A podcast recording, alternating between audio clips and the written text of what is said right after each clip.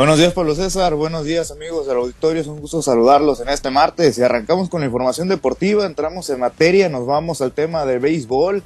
Les comparto que el día de ayer los Cañeros de México fueron abanderados por la directora de la CONADE, Ana Gabriela Guevara. Esto es un evento que se realizó en el Centro Nacional de Alto Rendimiento previo a su competencia en la Serie del Caribe Caracas 2023, que se desarrollará del 2 al 10 de febrero en tierras venezolanas. En el evento estuvo presente el presidente de la Liga Mexicana del Pacífico, Carlos Manrique, así como los jugadores y el cuerpo técnico del representativo mexicano. El encargado de recibir el lábaro, patrio fue el Champions Bad de esta temporada de LMP. Estamos hablando de Roberto Valenzuela, quien también pues, formó parte junto al pitcher del año Luis Fernando Miranda y el novato del año Fernando Villegas, además de Rafael Córdoba y Miguel Vázquez y José Cardona, estuvieron ahí eh, formando el Escol evento.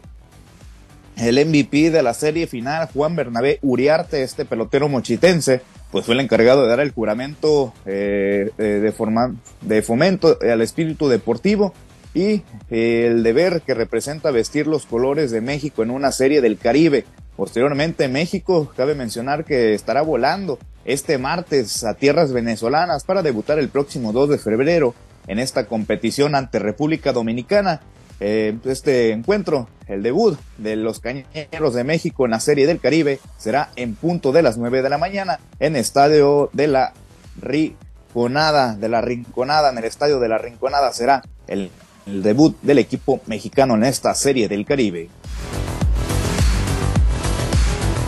Bueno, ahora pasando a más información del tema de béisbol, les comparto que el jugador más valioso de esta temporada de Liga Mexicana del Pacífico, Yasmani el Tanque Tomás, pues no asistirá a la próxima serie del Caribe Gran Caracas 2023 con los Cañeros de México,